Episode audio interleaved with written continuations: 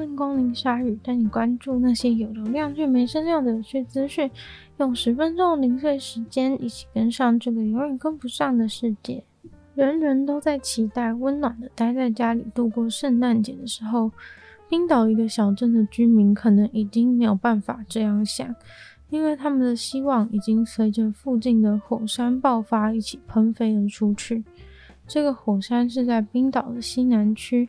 雷克雅未克半岛在当地时间星期一下午五点爆发了，从一个长达三点五公里的喷口喷出了熔岩，巨大的烟雾也就此扩散在空气中。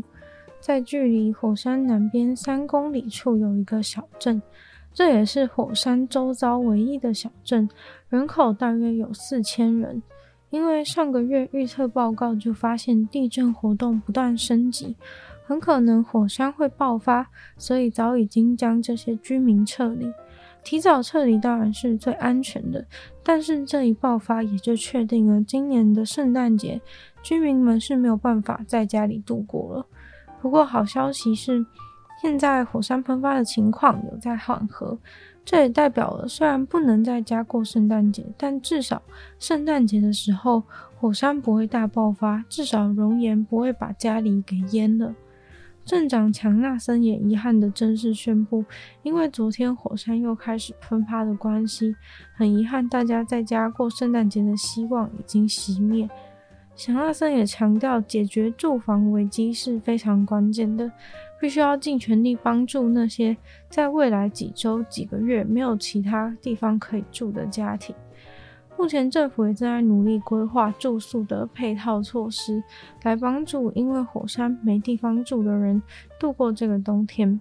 小镇现在基础设施、道路和管线都还没有立即的风险，不过假如岩浆开始往西边流动的话，小镇就会陷入危机。在星期一火山爆发的前两小时，熔岩是以每秒钟几百立方公尺的速度释放。不过，在星期二地震活动的强度和等级都有开始下降，喷发也持续的减弱。不过，专家也表示，虽说如此，也有可能有新的喷气口会从火山原始的裂缝打开，而且新喷气口打开的预警时间可能会很短。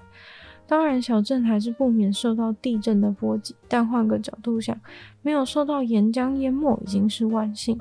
现在的岩浆流大概只有一开始的四分之一，喷气孔现在只有三分之一还在活跃，影响范围也没有再扩大。国际机场也维持开放，冰岛的航空的班机也都没有受到影响。一百年来第一次，法国胜出的选美小姐竟然是一个短头发的女生。这次获选的是二十岁的伊芙基里斯。短发美女的胜出被称为是多元的胜利。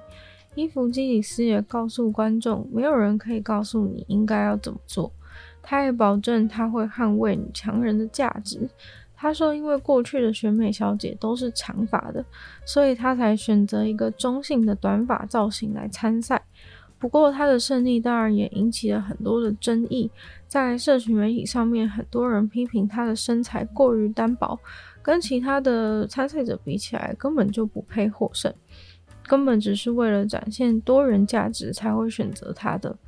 或者说长发明明好看多了等等的评论。但是他表示自己不会受到这些批评的影响，他的头发终究也只是个造型而已。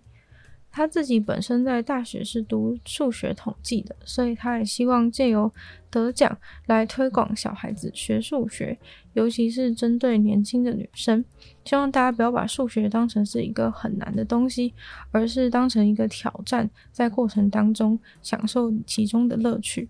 不过在这时代办选美真的很容易引起争议，法国的选美比赛也已经改过规则。像是原本二十四岁的年龄限制已经移除，已经结婚有小孩或是有明显刺青的人也都可以参赛。二零一九年开始也开放跨性别者来参加选美比赛，不过实际上这个多元的规则并没有带来多元的结果。选美小姐基本上还是清一色，看起来都非常的有统一性。没有妈妈，也没有参赛者是年纪比较大的，参赛者年纪中位数都还是很年轻，也没有刺青的人来参赛。现在所有的参赛者都还是有被要求身高要一百七十公分，这部分主要是为了画面呈现的好看。虽然没有关于体重的限制，但是至今都没有出现过有那么一点赘肉的参赛者，所以短发大概已经算是选美比赛的一种突破了吧。很多人都喜欢比较谁去过比较多的国家，你去过几个，我去过几个。不过有位美国老兄就有点跳脱框架的思维模式，他说他喜欢把事情看得简单点。当他没有更多的国家可以去的时候，他就选择自己创一个新的国家。兰迪·威廉斯这个深夜节目的 DJ 呢，他花了毕生的精力在环游世界，就是要把全世界每个国家都去过。他是那时候只剩下一个联合国认定的国家没有去过。他现在打算在美国加州的沙漠里面买了一块空地，说是要在这边创立一个新的国家，而国家的名称就用了他深夜节目的名称来命名。他穿上他自己最棒的一套服装，戴上太阳眼镜，他就在那个沙漠上自己宣布了他从美国独立成为新的国家。就在二零二一年十二月一号的节目当中，他表示，本集节目就是在他的国家的首都政府的办公室里面录制的。两年来，他的国家也颁布了好几条非常奇怪的法律，例如说禁止任何人穿 Crocs 的橡胶鞋，也发行了他们国家自己的护照，挂着他们的旗帜，印了自己的货币，创了自己的国歌。而且还真的会在自己国家重要的场合当中播放，具有所有新兴民族国家的特征。那一个国家当中最重要的国民呢？他们还真的有认可了超过五百个已登记的国民。更厉害的是，现在还有四千五百个人在想要加入他的国家，但是呢，因为还在资格审核排队中，都还在等待。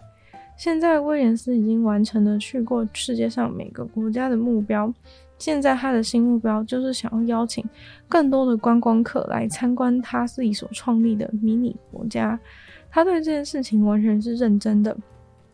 还在大马路旁边设立了一个大招牌，欢迎大家莅临他的国度。除此之外，他也有去参访其他的迷你国度，互相观摩学习。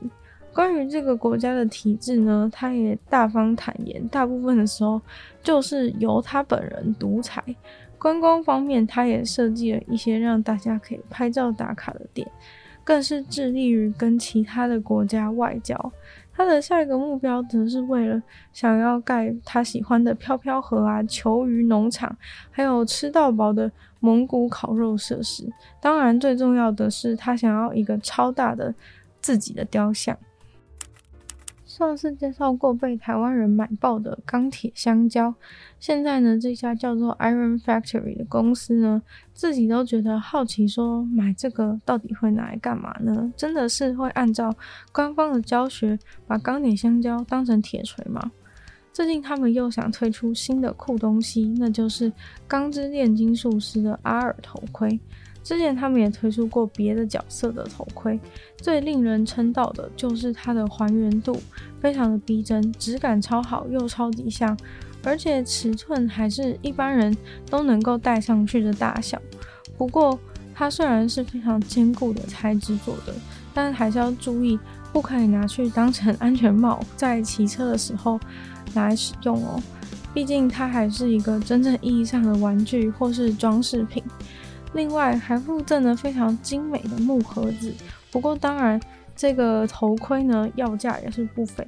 大约要台币三万七千元左右。不过如果是钢之炼金术师的粉丝的话，一定还是会非常想要收藏的吧。